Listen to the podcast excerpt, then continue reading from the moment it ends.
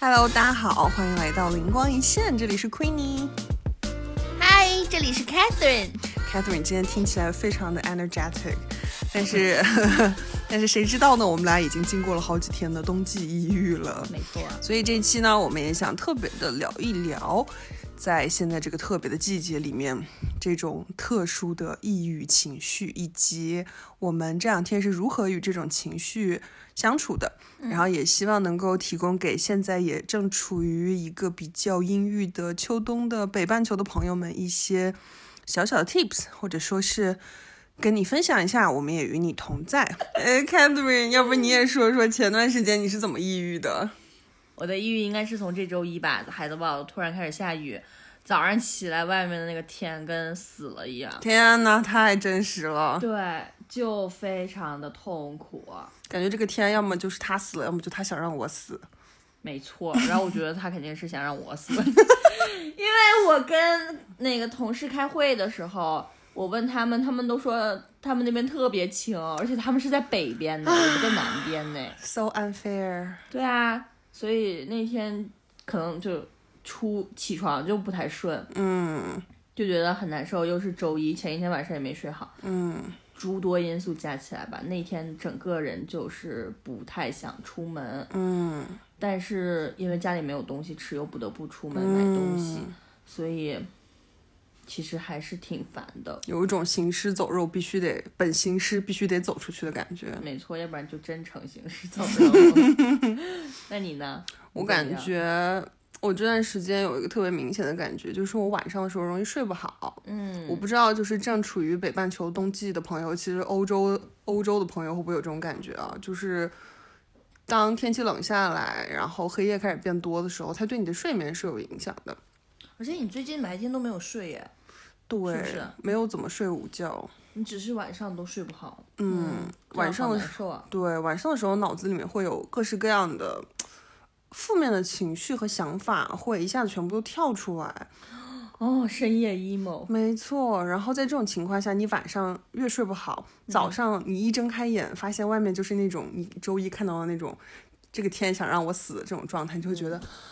啊，晚上不让我好过，白天也不让我好过。嗯，但这种时候白天还是要处理各种各式各样的事情，比如说去买菜呀，或者是要工作呀，或者是想一想自己一直没有完成的论文，以及 口袋里面就是所剩无几的 余额，然后就觉得这个冬季真的是没法过了。我现在真的觉得大自然好聪明啊，为什么？因为他们会安排一部分的动物让他们冬眠，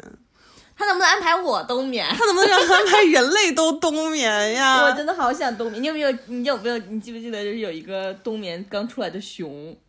我觉得他起床的那个状态，就是我每天到了冬天每天起床的状态都是这样的，整个人仿佛一辈子没有吃饭了，然后，呃，就是头发也是乱七八糟的，整个人都不好。嗯，但是他好幸福呀，他可以睡过去整个冬天。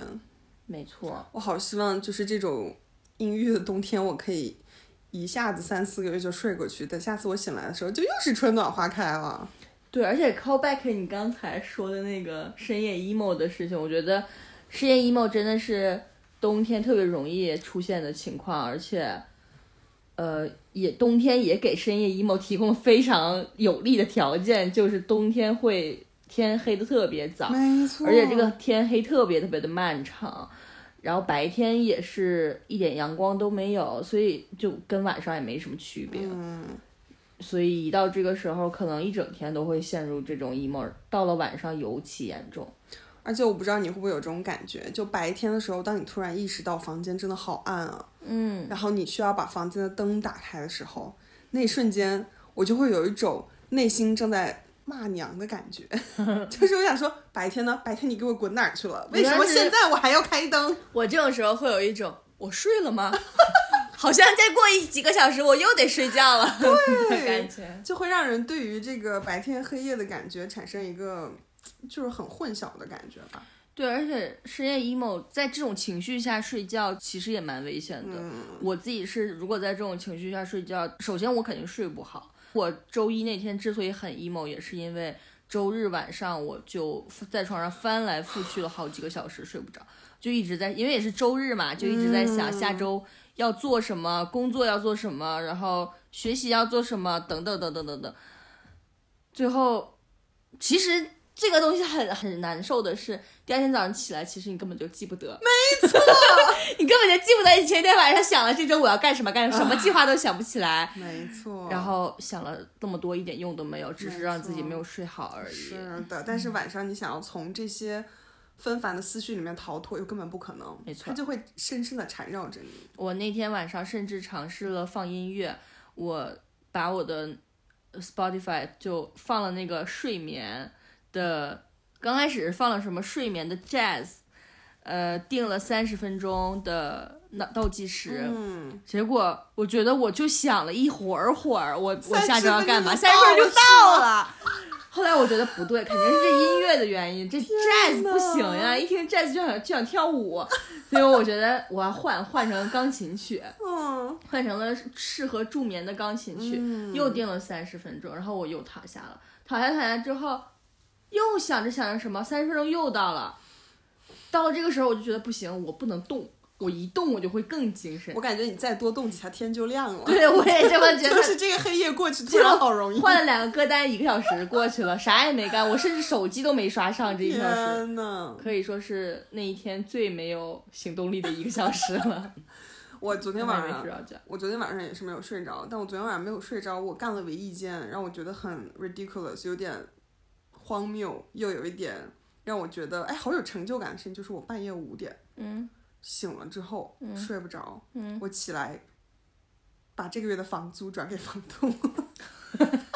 天哪，你竟然早上起来就能想到这件事情，因为我的脑子里面你知道吧，他一直在想，对，你会觉得你自己的脑子是停不下来的，就是睡眠不好的人可能会有这种感觉，就是天一黑的时候，你就会感觉脑子里面各种思绪在疯狂的打转。嗯，没错。然后其中一件事情就是已经月中了，我还没有给房东我的房租，然后我就赶紧五点多钟起来把房租转了。所以如果我的房东估计房东会很感动。对他今天早上一睁眼就可以看到我给他的房租，这应该是会使他今天一天非常的不 emo。你这是什么？燃烧自己，照亮他人。没错，我跟你说，我虽然 emo，但是呃我的房东不可以。做你的房东也太快乐了吧？请大家通通把房子租给我吧。但是我也深深的感觉说，虽然冬季这么 emo，但是现在才十一月份呀。没错，而且其实马上就有圣诞市场了。嗯，这还不是最难熬的，我觉得最难熬的应该是一月、二月、三月。没错，就是在四月来临之前那段时间最难熬。现在好歹，如果是从窗外看出去，其实还是可以看到黄色的叶子、绿色的叶子混在一起。但我感觉再冷一点之后，就全都变成灰秃秃的一片了，只剩树干了。没错，所以这也是这一期我们为什么想要做这一期的播客，因为我们必须得想一些冬季 emo 自救法。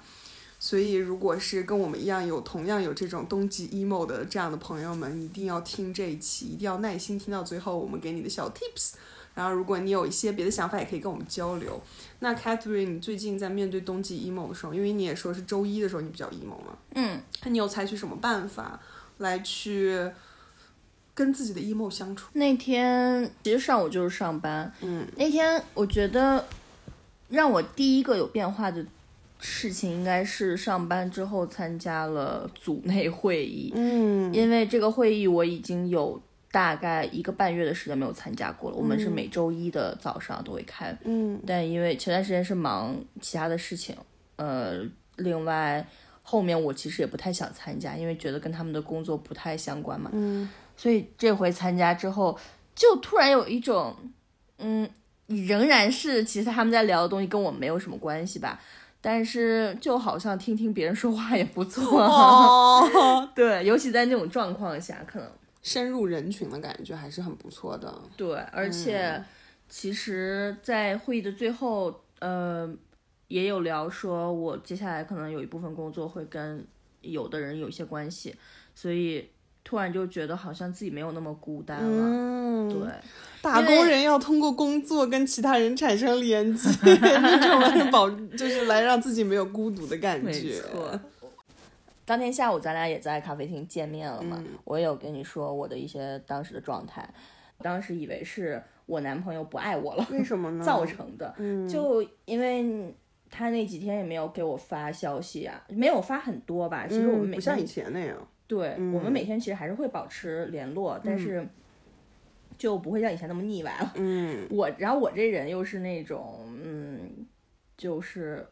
他在很腻歪的时候，我会觉得很正常，嗯，但他稍微有一点儿不腻歪，我就会特别敏感，就突然会很没有安全感，就是需要人跟你腻歪腻歪。对，嗯。所以我之前就一直觉得我男朋友跟我特别搭，嗯。他因为他是呃特别愿意向外散发爱意的人，嗯，而我又是特别需要不停对方不停的向我散发爱意的人，开拓你男朋友就是艺人小狗，对就是快乐小狗。所以我一直觉得我们就很好嘛。嗯，嗯，那天就是感觉小狗不爱你了。对，你也觉得小狗它是不是找到了别的骨头啊，或者怎样，或者去翻垃圾桶了，就不爱我这个主人了？翻别人家垃圾桶了，这只狗。所以当时其实我也不知道，我是因为他我才更抑郁，还是说因为我的抑郁我才对他的这种行为。对对他的这种这种行为会更敏感。嗯后来我俩聊了很多，就中间有很多嗯，你不停的。呃，试图为我解决这个问题，然后我不停的去驳回的 过程啊，我们真的很难俩仿佛在。我们俩仿佛在打太极。嗯但是其实最后你有说服我，就嗯我会觉得，后来我有想通吧，其实感觉还是更多的原因是在自己，嗯主要也是因为我那段时间比较难受，尤其是那一天，嗯，所以会看其他的人和其他的事情都会格外不顺眼。嗯，消极解读一定会。对对对，嗯，因为后来我再回想的话，我会觉得说，其实那几天我男朋友在生病，他生病的还蛮严重的。我周六日刚照顾完他，而且周六日照顾他的时候，我们俩也挺好的，嗯嗯，在一起相处的时候都蛮好的。所以其实很大一部分就是那天我自己心情不好是而已的，而且当天晚上回来，我男朋友就给我打了个电话，他就说他觉得呃有点不开心，因为他觉得好寂寞呀，就他自己在那个房间里面，然后他很想我，我瞬间就好了，你知道吗？他在给我打电话之前我在干嘛？我一直在呃听歌，就听一些特别悲伤的歌。在怀疑自己的小狗不爱自己去翻别人家的骨头了，结果没有想到小狗乖乖的待在狗屋子里，并且说我好寂寞，因为没有你。对啊，真的是，唉你在有这种抑郁情绪的时候，他可能是没由来的，嗯，然后一旦你有了这种抑郁情绪，你会觉得身边的一切看着都特别的不顺眼，都很不好。但是这个时候有一件很好的事情发生了，就是一件让你觉得开心的事情发生了之后，呃，反正我是这样，就是马上所有的抑郁情绪好像都不在了，嗯就会整个人变得特别开心。嗯虽然那那个时候已经是当天的晚上了，但是我还是会，我我就会在比较开心的状态下睡觉，就所以我周二那天就会更开心一些，这样子。你这样其实让我想到了我今天看的一本书，它是一本抗焦虑和抑郁的书，嗯应该还挺有名的。我到时候把名字放在评论区或者是介绍区，大家可以查一下。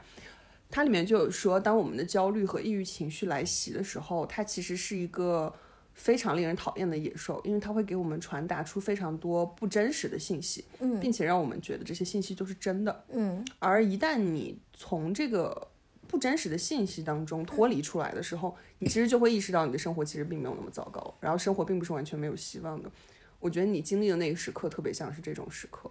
没错，哎，那他这本书里面有没有提怎么走出来？有，他有一个量表，嗯这个量表呢，他做的非常的科学，我不得不说。但是在这里呢，我稍微介绍一下它的原则。它的原则其实比较像是写下你此时你觉得深信不疑的那个，你情绪来的时候深信不疑的那个事实。嗯。比如说，在你很有情绪那个当下，你当时觉得深信不疑的事实，或者是你百分之八十相信那个事实是，我觉得我男朋友不爱我了，嗯。然后他都不给我发消息，嗯，他会要求你对于你此时的情绪状态进行一个打分，比如说你相信他的程度是百分之多少，你可以这个时候打个分，比如说百分之八十，嗯，然后这个时候他会进一步的让你写下你为什么会产生这样情绪的原因，比如说因为他今天没有给我发消息。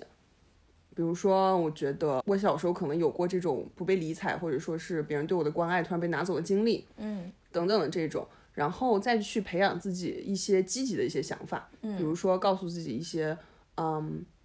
他并不是，其实并不是这样子，他日常是很爱我的，他只是今天是这样子，然后写出这个相反的积极的想法，并且为自己这个相反的积极的想法给打分，嗯。比如说这个时候你写下来了，他平时对我都很好，就只是今天这样。嗯这是一个事实，对吧？嗯，那你对这个事实的相信程度是多少？你可能是百分之九十，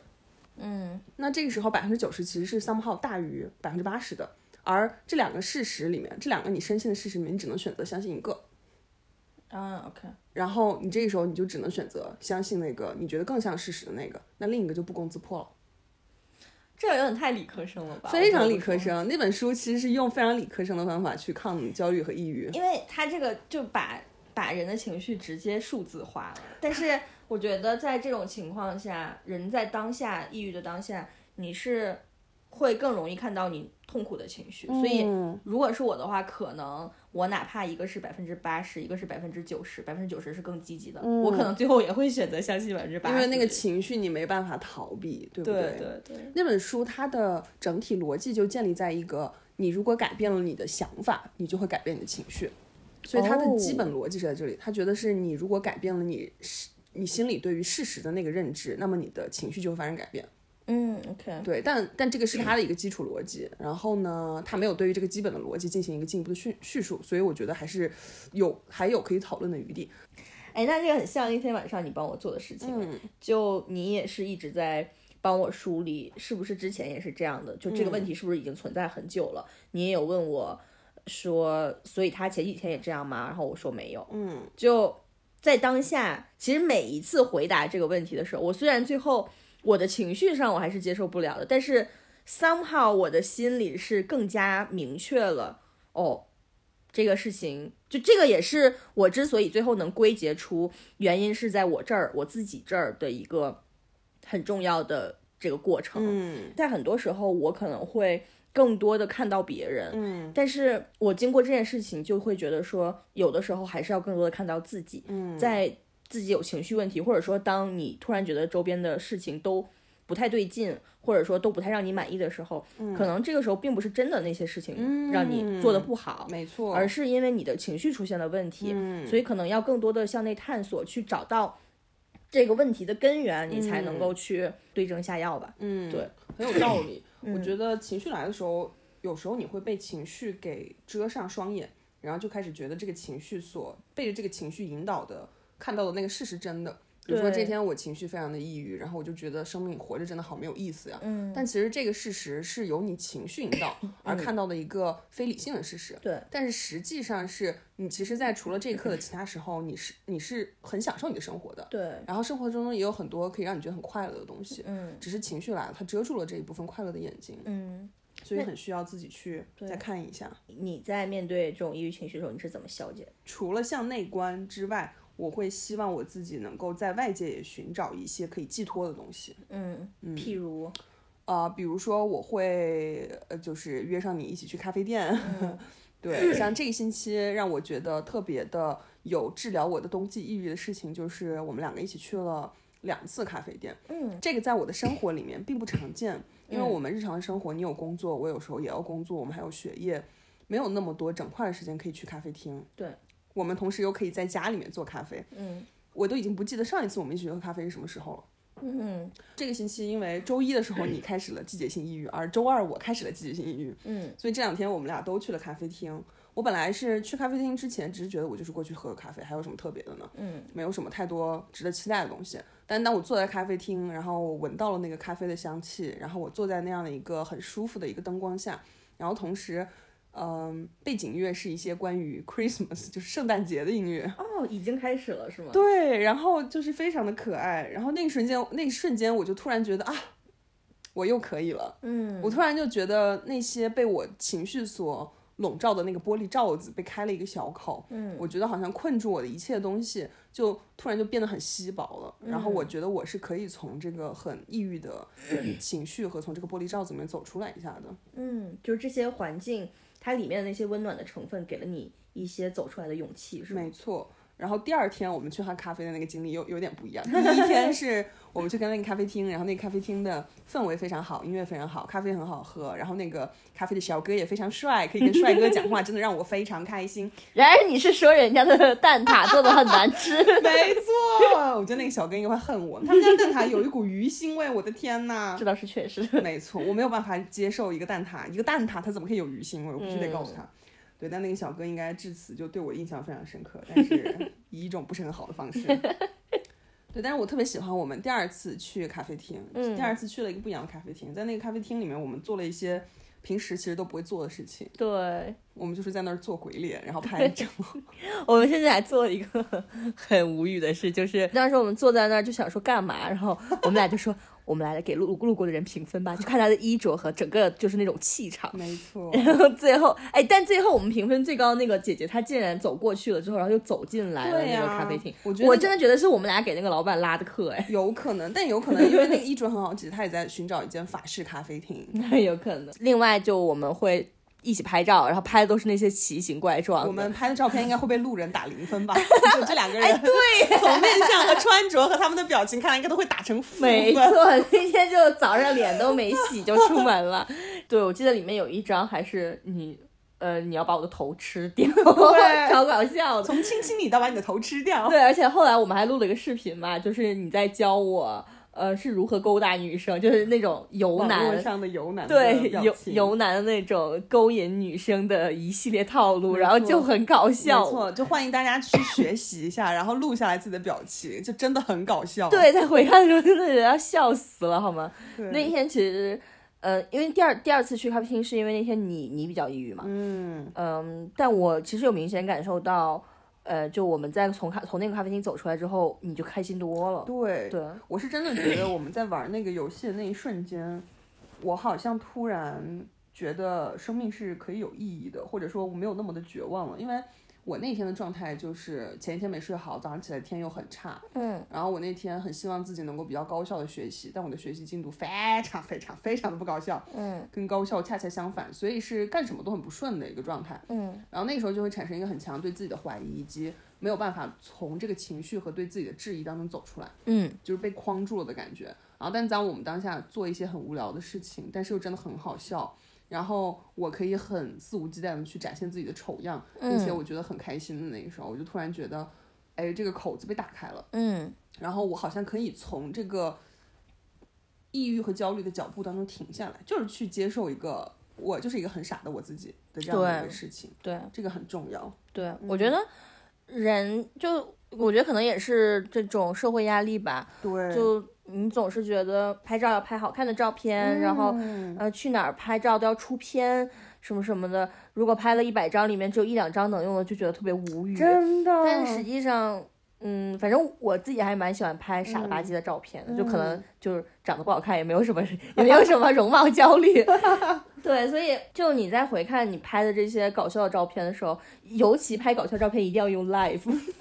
就它会让你的搞笑成倍的涨那个增加。没错，对，这种时候你你其实以后再回看就会发现就非常的有乐趣。嗯，对。而且我是那种我拍了丑照，我就很希望能够发给别人的那种人。哎，我也是。我觉得这种分享 快乐就比分享美照的快乐来的更，就是更让我有满足感。对对对。嗯，我觉得那天就是分享丑照让我。拍照的时候完全没有任何的负担，嗯，然后大家又笑得很开心，而且我确实觉得自己丑照真的很可爱。我也觉得呀，我们俩在那比双下巴，没错，双下巴大会，真的，我第一次觉得人类的双下巴真是这么的有用。下次可能再在我 emo 的时候，我照着镜子看见我的双下巴，我都会觉得，你可以给你的双下巴画一个笑脸什么的，我觉得很搞笑。对，所以有时候我是真的感觉我的 emo 是来自于。我日常生活的压力被放在了一个季节性的背景下，嗯，使得这个压力对我来说就更加的大，然后以及更加的，就是不可承受，嗯。嗯，然后很需要找一个契机把它停下来，或者是很需要找一个契机让我从这个日常的这个 routine 里面逃出来一下下，嗯，很像是你就像是一列列车，天气不好的时候你很想脱轨一下，对，而且其实这种大笑。它也蛮像一种宣泄方式的，就像比如韩剧里面，他们一心情不爽就会去打那个什么棒球嘛。对对，就其实都是一种发泄的那种方式。发泄过后就会觉得身体轻了很多。是的，因为很多时候，嗯，我会觉得一些压力它并不是真的压力，它只是人对自己的一些要求可能会过高，但是是没有必要的。嗯，对，所以。有的时候可能就是需要适当的发泄一下，发疯一下。而且你有没有注意到这些事情其实不包含在日常我们会做的事情？因为常常就是我们去咖啡厅，我们会希望自己拍好看的照片，嗯，然后跟就是好朋友一起拍照，会希望自己能够拍到一张美照，嗯，然后出门的时候会尽量的避开那些不是我们目的地的地方，嗯，好像一切没有惊喜。对，好像一切都已经顺理成章，然后一切都已经按部就班了，你会觉得自己的生活也就是平平无奇，每天也就这样了，还能去哪儿呢？但这个时候你突然意识到，哎，家门口有一家街角的咖啡厅，我从来没去过，嗯去了之后发现竟然还不错，嗯而且可以跟姐妹做一些自己平时根本就不会做的事情，嗯而这种去探索自己从来没有探索过的事情，然后并且享受它的这种感觉特别的好。嗯，没错没错。我觉得这个也很像是我经常时不时就会想要逃离，就有点像吧。我经常会时不时就想说。我现在我就不想回家了，我现在就要顺着这条路往前走，我看我要走到哪，或者说我就要跳上这辆车，看我会走到哪里。嗯，就这种时候，其实往往都是我的生活中有一些我不想面对的东西，哇，我生活中充满了这种东西。对，就是有一些压力的时候就会嗯这样子。有的时候可能，我觉得成年人就是缺少这种说走就走的勇气吧，嗯因为你要面要面对的东西太多了，这种在现实生活中，所以如果真的有这么一个，比如说几个小时，或者说一个半天，你就能够。什么都不想，你就说干嘛就干嘛去，那你就去做。嗯，其实做完之后，可能就会觉得开心很多。我真的觉得当代的成年人好不容易，因为我深深的感觉我是那种还有挺有很多说走就走旅行经验的人，嗯，但我随着近些年来年纪逐渐的增加，然后压力越来越大，我就觉得那些我尝试过的。近年来，我尝试过说走就走的旅行，他们没有那么再让我放松了，他们甚至会让我觉得有一点压力更大。嗯因为即使是我在说走就走的那半天里面，我脑子里面其实还会想的是，我这半天结束了之后，我要去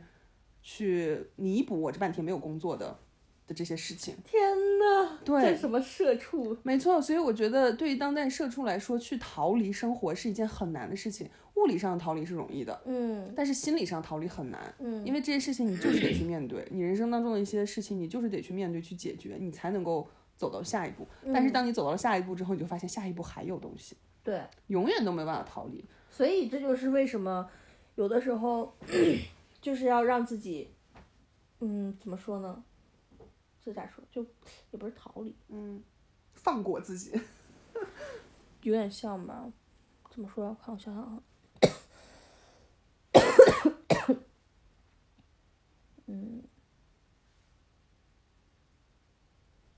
所以这就是有的时候人就不要过于的完美主义，就不要过于的说对自己要求太高啊，或者怎样。其实就像刚刚我说的，很多时候人的压力它都不是真的压力，就其实不是真的这个事儿你不做你就会死，或者说这个事儿你不做你就会被辞掉，其实不是这样的。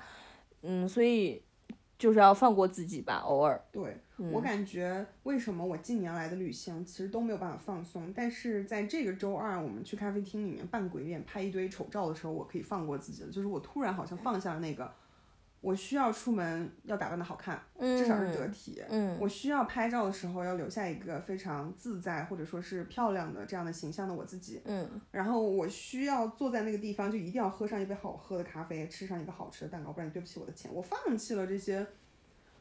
我觉得在你看来可能是完美主义的追求，但是在我看来是我对日常的要求嗯的时候，我就突然觉得我终于停下来了。我这个一直不停的往前走的火车，一直在这个单一的轨道上行进的火车，终于停下来了。嗯然后我非常的忘我在那几个小时里面，我玩的非常开心，所以很难得。刚刚在说的时候，我也就突然就想到，我突然就觉得，说如果说逃离的话，我真的过往的一些旅行经历，甚至都没有办法让我很好的逃离。但是这个周二我们一起在咖啡厅的时候，我是真的有感觉到嗯，有逃离过。对，就是我本本火车终于逃离了，终于脱轨了。终于脱轨了。本期主题就叫做冬季脱轨。对，其实，嗯，我之前也在小红书上有有发过这个帖子，就是嗯关于冬季抑郁的。快去给他点赞。不要啦，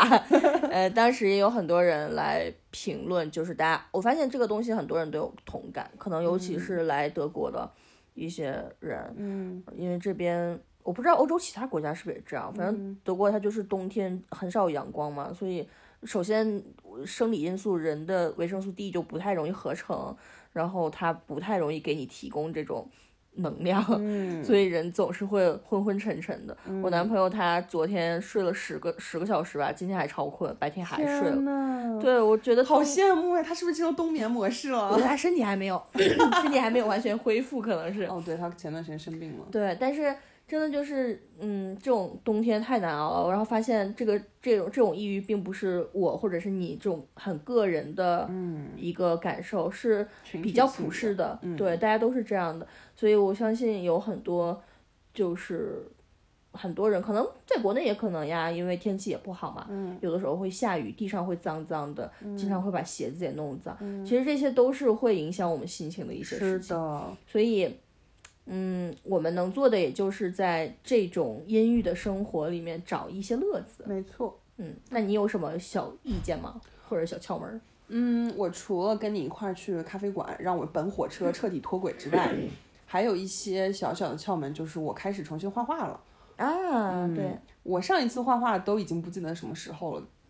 但是我这次就觉得我实在是不知道自己该干嘛，但是我真的非常的抑郁，在那些我不得不去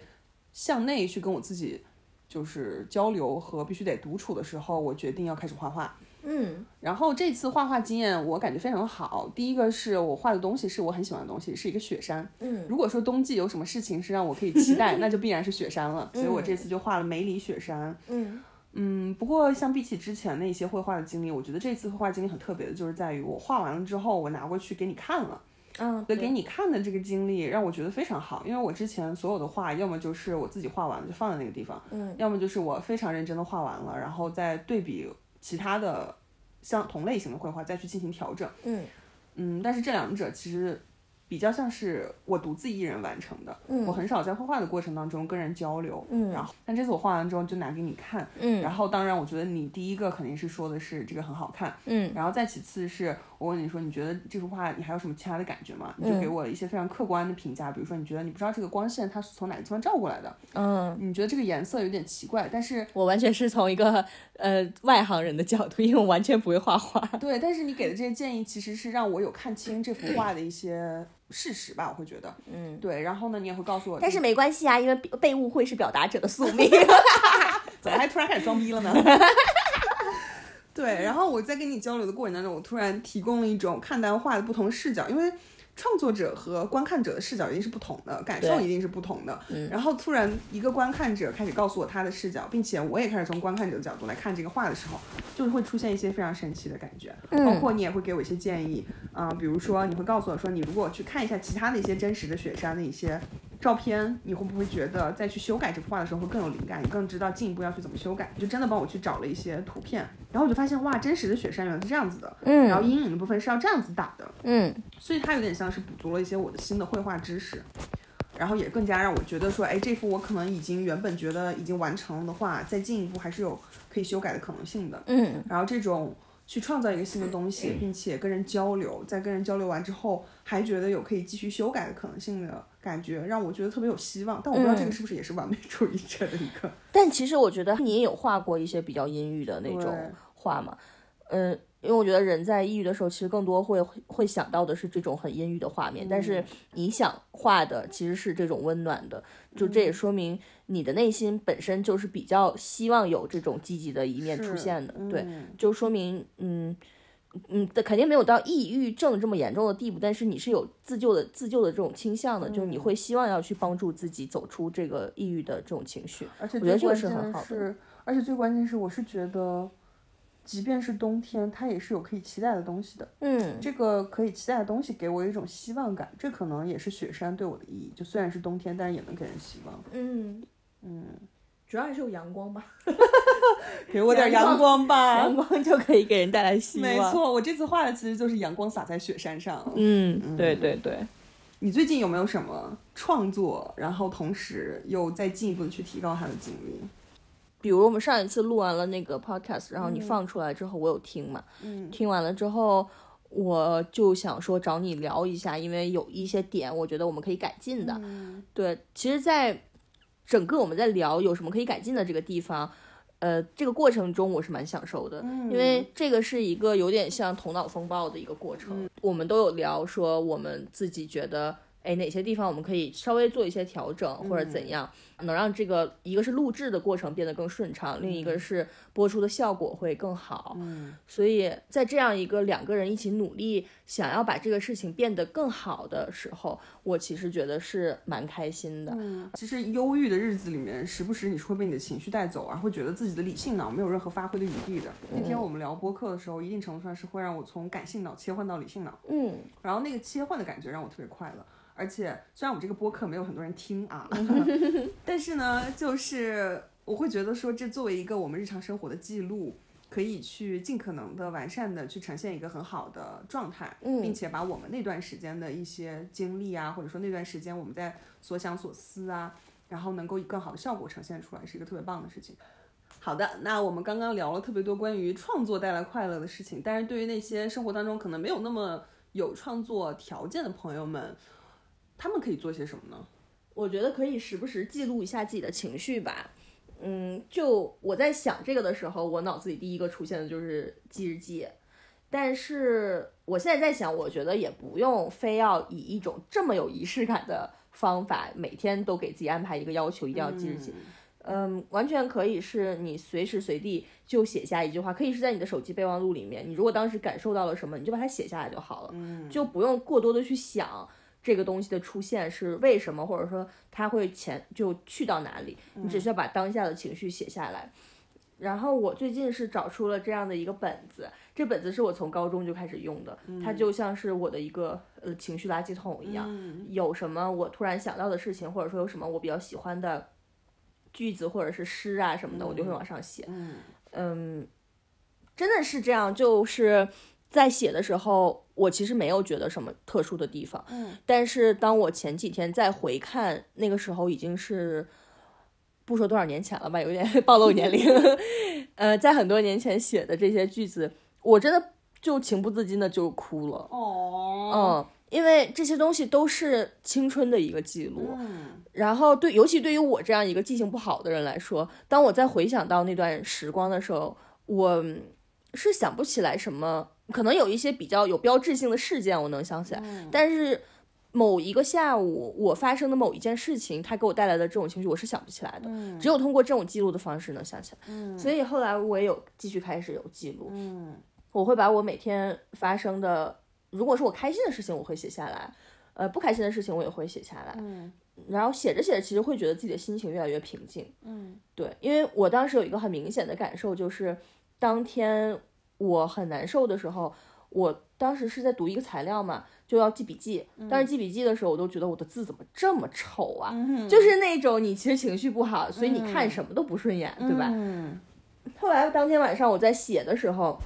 就写我的这个情绪的本本的时候，我就发现我写的特别顺，就觉得我的字都变好看了。嗯就它是一个很明显的我的心情有变好转的一个标志吧。嗯，所以我觉得也算是一个